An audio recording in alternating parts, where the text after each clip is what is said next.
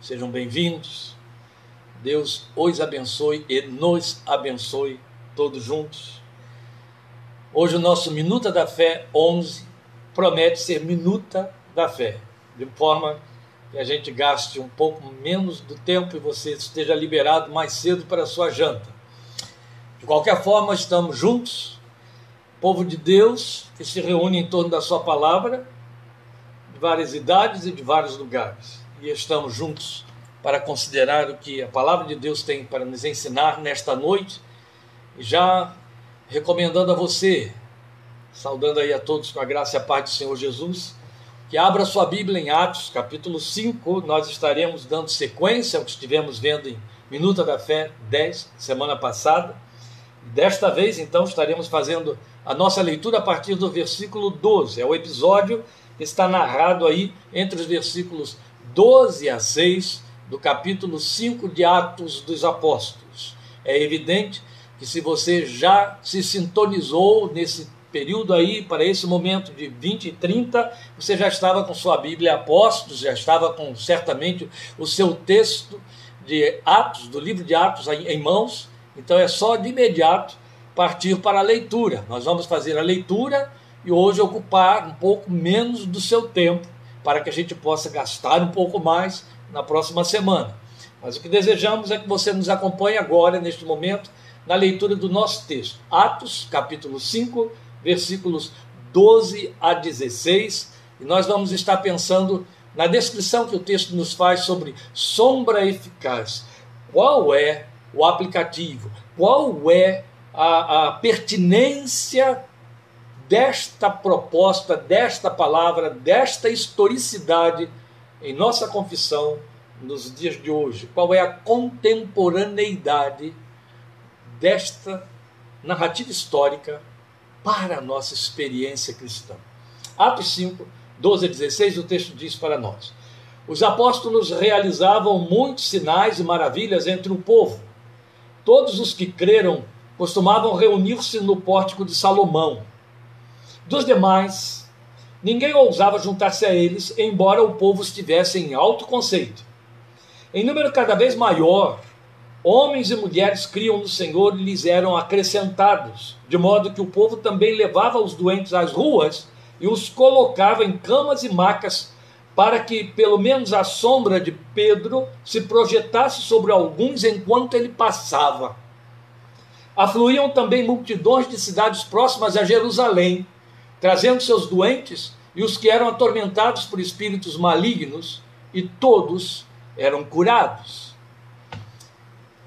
A nossa narrativa é muito significativa porque Lucas está empolgado, está com evidente entusiasmo aí a respeito dos milagres e das coisas que ele está podendo descrever, que estavam acontecendo de forma intensa através dos apóstolos, através dos seguidores, através da igreja reunida e aqueles pontos principais, aqueles que eram mais eloquentes, aqueles que é, tinham mais emblemas nas suas mensagens para a história da igreja, foi o que Lucas se preocupou em registrar e historiciar para nós.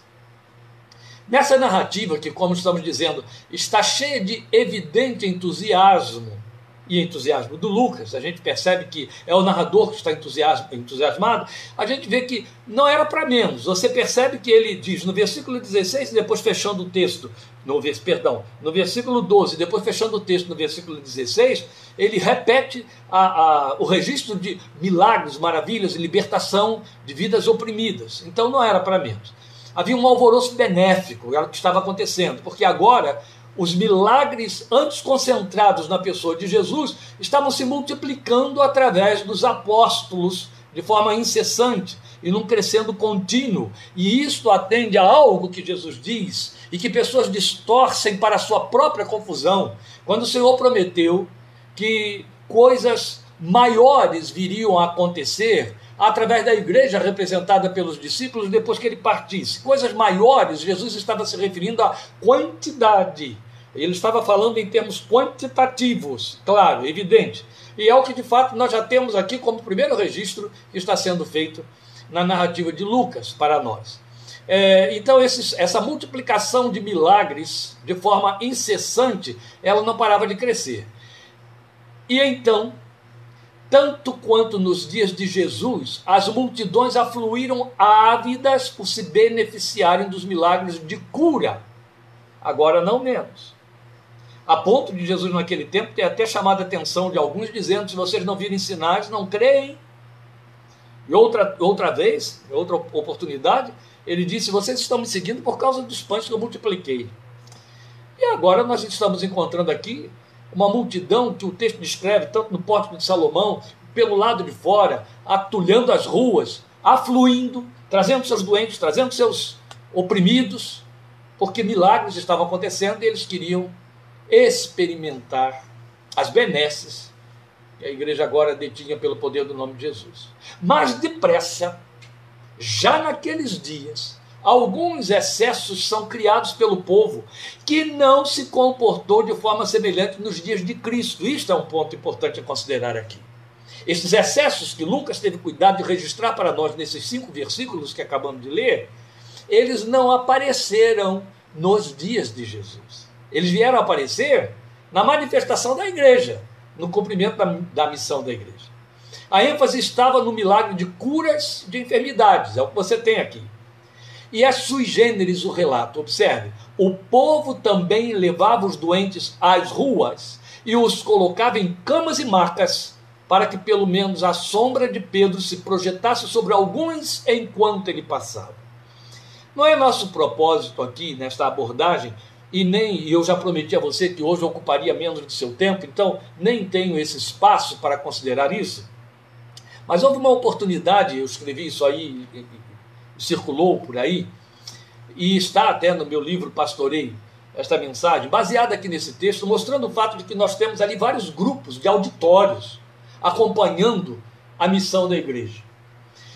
E esse povo que está levando seus doentes em macas, para o meio dos apóstolos, é um terceiro grupo, que nem sequer, sequer significa aqueles que estavam junto dos apóstolos, mas um terceiro grupo, que significativamente o texto no original diz que era o povo que ocupava a plateia. Nunca vai faltar plateia para a missão da igreja. Sabe o que é a plateia? Quem constitui a plateia? Quem quer assistir espetáculo? Quem não quer se envolver? Quem não quer compromisso? Quem quer só se beneficiar? Costuma-se dizer que também existem igrejas por aí montadas para atender o, a plateia, o público da plateia. Só as igrejas que têm palco, são aquelas igrejas que, como alguns dizem, têm porta de entrada e porta de saída. O povo faz um trânsito vai lá apenas para receber uma benesse, como se Deus fosse um balconista, e depois sai e acabou como aqueles leprosos, lembra? Jesus curou dez, só um voltou para agradecer, é mais ou menos por aí. Ali está um grupo que pertencia à plateia, e infelizmente esse povo da plateia continua existindo, continua se misturando entre nós, e isso só serve para trazer problema e confusão. Agora veja, nós precisamos esclarecer estas coisas aqui. Uma leitura menos atenta desta narrativa pode levar alguém a concluir que essa proposta dessa, dessa plateia surtia efeito, que a pretendida cura ocorria por essa via, a sombra de Pedro passava e curava. O texto não afirma isso. Por isso que dissemos que uma leitura menos atenta é que pode levar alguns a se confundirem. Faça a sua leitura com bastante atenção e você vai perceber que o texto não afirma que isso acontecesse. O texto apenas e a ênfase recai toda sobre a expectativa da plateia do povo que ocupava a plateia. Então, antes faz recair sobre o povo e não sobre Pedro ou os demais apóstolos a hipótese do benefício almejado. Então, a conclusão do versículo 16 só se refere ao versículo 16. Qual é a conclusão do versículo 16? Afluíam também multidões das cidades próximas a Jerusalém trazendo seus doentes e os que eram atormentados por espíritos malignos, e todos eram curados. Veja, quando o texto diz e todos eram curados, só se refere a essa multidão que o povo trazia, doente, e, e, e levavam das regiões próximas a Jerusalém para que fossem curados. Esse texto não está associado ao versículo 15. São duas leituras que você precisa fazer aí e precisa ter esse cuidado a conclusão desse versículo 16 só se refere ao versículo 16, não diz respeito ao versículo 15, que é a plateia que levava doentes em macas esperando que a sombra de Pedro passasse sobre eles. Então, o fato do povo pretender que a sombra de Pedro se projetasse sobre enfermos colocados nessas macas no entorno de sua passagem, não implica em resposta positiva ou benéfica para eles. De jeito nenhum.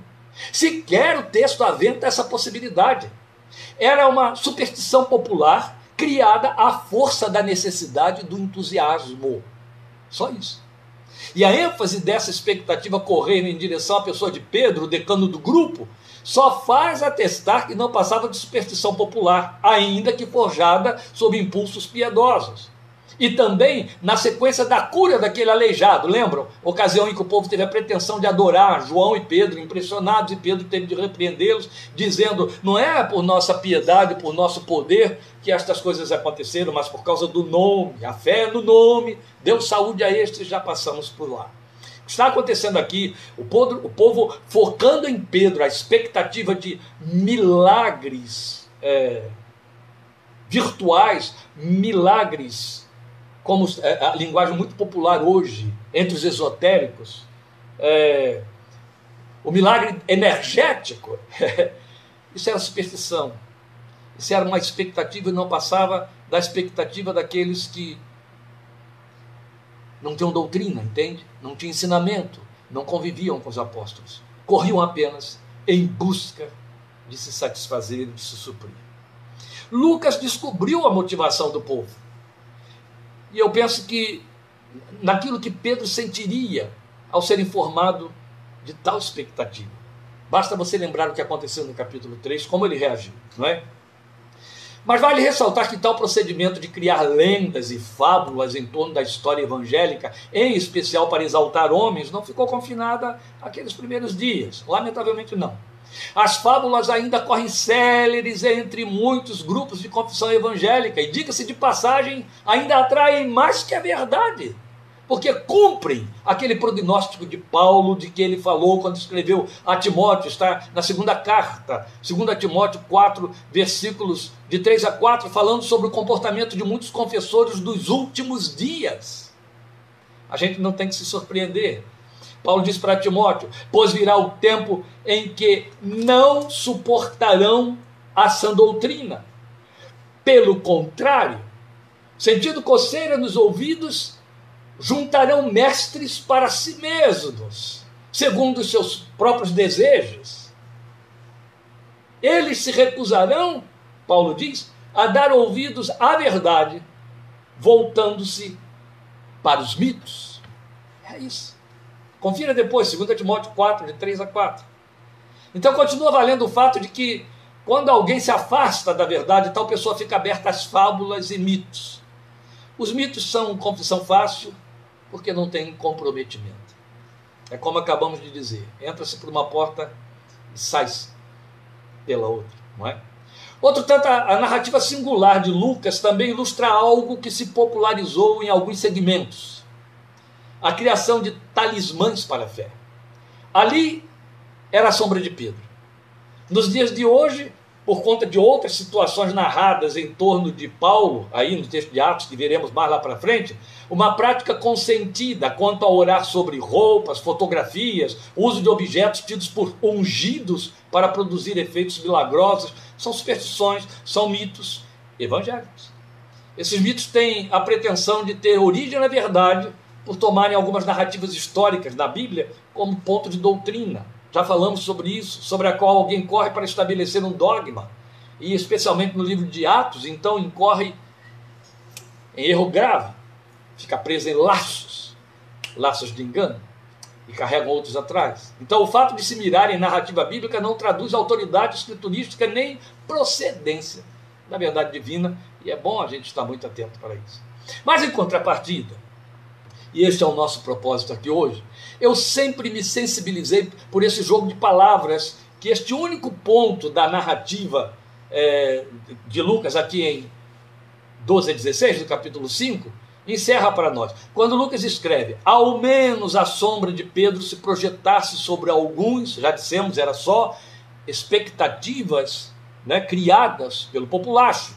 Mas na verdade, esse jogo de palavras, ele, ele me ocorre, ele me traz alguma coisa é, é, é, metafórica e de significado bem particular para nós. Então, o que me ocorre é que aquele desejo popular aponta para um compromisso que envolve todos nós, discípulos da atualidade. A sombra projetada traduz a ideia de uma influência que alcança quem sob ela se coloca. Veja, a expectativa lá, no relato histórico, era distorcida, era talismânica. Mas sobre ela, sobre essa expectativa, nós podemos pensar numa proposta real, que não se traduz em milagres e muito menos em é, é, resultados de efeito físico e visível, não é isso. É o que eu estou chamando de sombra projetada, traduzindo a ideia de influência que vai alcançar quem se coloca sob esta sombra. Ainda que seja irreal a perspectiva de uma sombra física produzir cura, porque ali era irreal, isso não impede que a sua figuração, então essa imagem figurada, que eu estou chamando de metafórica, seja eficaz. Porque todos nós projetamos sombra, não é verdade? Se estamos sob a luz. É físico. E a igreja, que é luz, nas palavras do seu Cristo, luz do mundo, outro tanto também ela o é, e só o é, porque está colocada debaixo dele, que é a verdadeira luz. Então, porque a igreja está debaixo de Cristo, que é a verdadeira luz, ela é luz e ao mesmo tempo projeta sombra. Jesus disse isso. Eu sou a luz do mundo. Outro tanto ele foi dizer em Mateus 5, e vocês são a luz do mundo. Você tem isso João 8, 12 e 9, 5. Ele dizendo a respeito de si mesmo. Depois você vai tê-lo no capítulo 5 de Mateus, versículo 16, falando a nosso respeito. Vocês são a luz do mundo. E então, debaixo desta luz, que é Cristo, nós projetamos sombra. A sombra refrigera. E ela também delineia em seu espectro a identificação do objeto real. Quanto mais próxima ela estiver da luz, mais nítida e melhor definida ela será. Então a metáfora é pertinente consistente, a meu ver. E aí é evidente, nós estamos usando o texto histórico para pensar nele metaforicamente. E me permitam isso. A nossa sombra projetada, figuradamente, pode ser muito mais eficaz do que o pretendido pelo povo, por aquela plateia nas ruas de Jerusalém, quanto a sombra física de Pedro. A sombra projeta-se de nós e cobre outros. Foi dito pelo Senhor que o justo é um guia para o seu companheiro e é onde eu vejo nossa sombra se projetando de forma positiva e eficaz sobre os nossos circundantes, a começar dentro de nossos lares, aqueles que interagem conosco no cotidiano. Meus amados irmãos, como esta palavra nos compromete, assim como todo o Evangelho compromete aqueles que se permitem confessá-lo, que se envolvem na sua confissão, os chamados. Jesus disse isso: o justo é um guia para o seu companheiro. O justo serve de sombra. Ele tem de ser guia, a começar por sua casa, onde o homem é o sacerdote do lar, onde a mulher é o sacerdote do lar, e essa influência vai ter de atingir a sua primeira geração, a segunda geração, a terceira geração, e vai por aí afora. O justo é um guia para o seu companheiro, Jesus disse. Ele serve de sombra.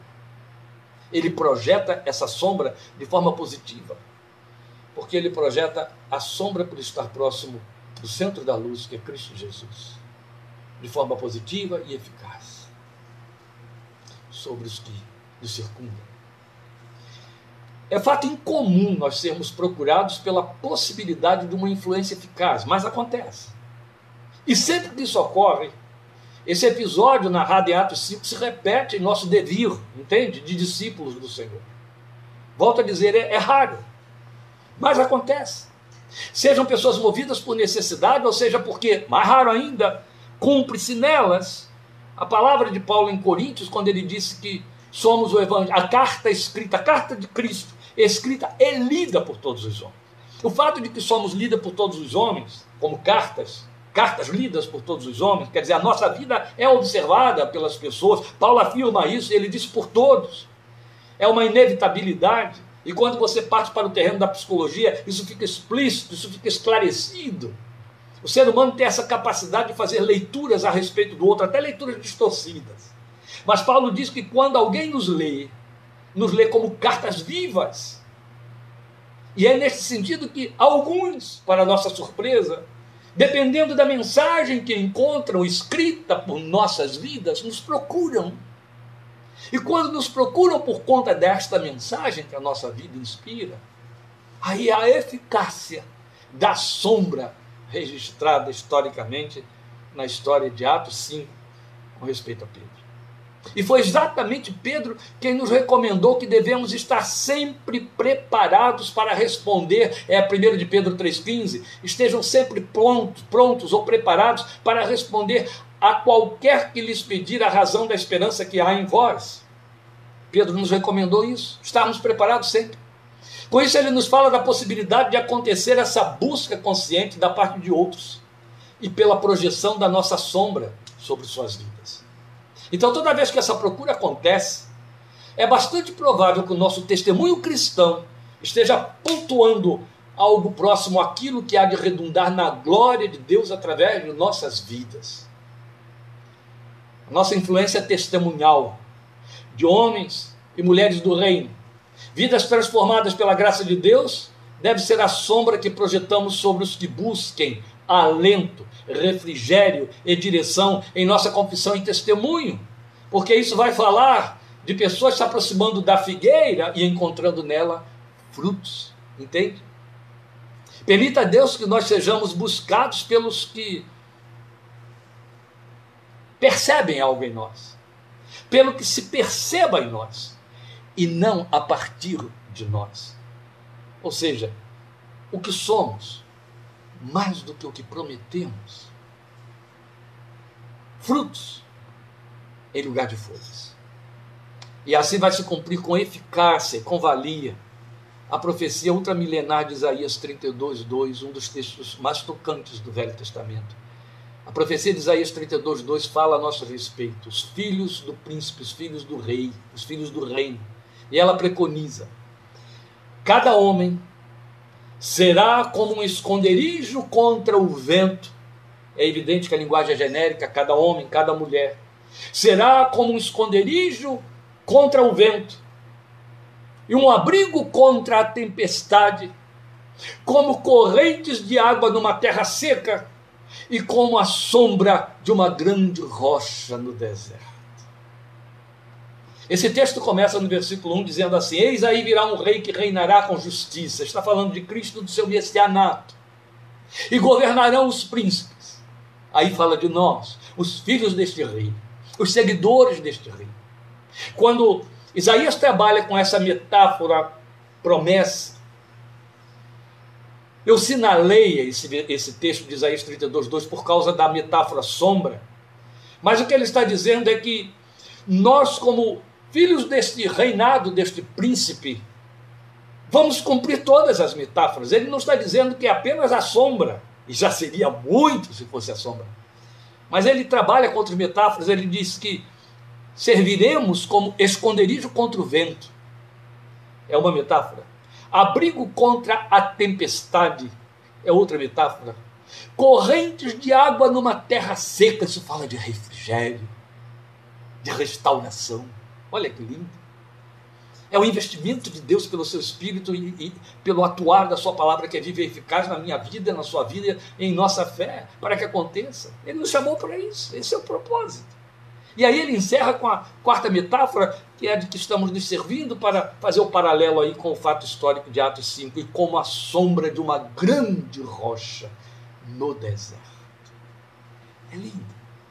É uma bela e tocante figura de linguagem e que grande sonho de Deus traduz a nosso respeito, porque é o sonho de Deus, meus amados, a nosso respeito. O seu sonho é que nós sejamos essa sombra no deserto das vidas, que lhe sirva de abrigo, de refrigério, de restauração, de acolhimento. Porque grande rocha fala de lugar elevado, entende? Exatamente aquele para onde o Espírito de Deus nos levou em Cristo nesta geração a esperança do Senhor é que, entendendo bem ou entendendo mal, se as pessoas afluem em busca da projeção da nossa influência cristã, nossa sombra, que elas encontrem e Deus seja glorificado. Esta é a verdadeira sombra que cura. Esta é a verdadeira sombra que ultrapassa a expectativa daqueles que estão aguardando coisas, inclusive, que são menores do que o que de fato precisam.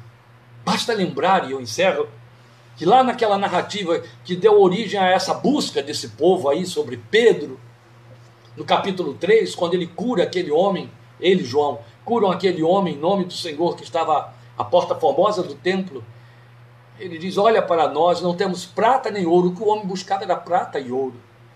E aí Pedro foi além e disse: Mas o que, te, o que temos te damos em nome de Jesus, levanta-te e anda. Entende? As pessoas podem correr buscando você na expectativa do que você possa oferecer. Ora por mim, para resolver uma situação imediata que ela vai esquecer dois dias depois. Mas você tem muito mais do que uma oração para oferecer. Você é abrigo contra o vento. Você é refúgio contra a tempestade. Você é água que refrigera em terra seca. Você é como sombra de uma grande rocha do deserto. Deus te chamou e te potencializou para isto. Isto é ser servo de Jesus, ser serva de Jesus nesta geração. Ele te abençoe e Ele te use grandemente. Estejamos juntos em nome de Jesus, domingo 17h30, aquele que é. E na próxima quarta-feira, querendo Deus, Minuta da Fé 12. Obrigado por sua participação conosco neste tempinho. Deus te abençoe.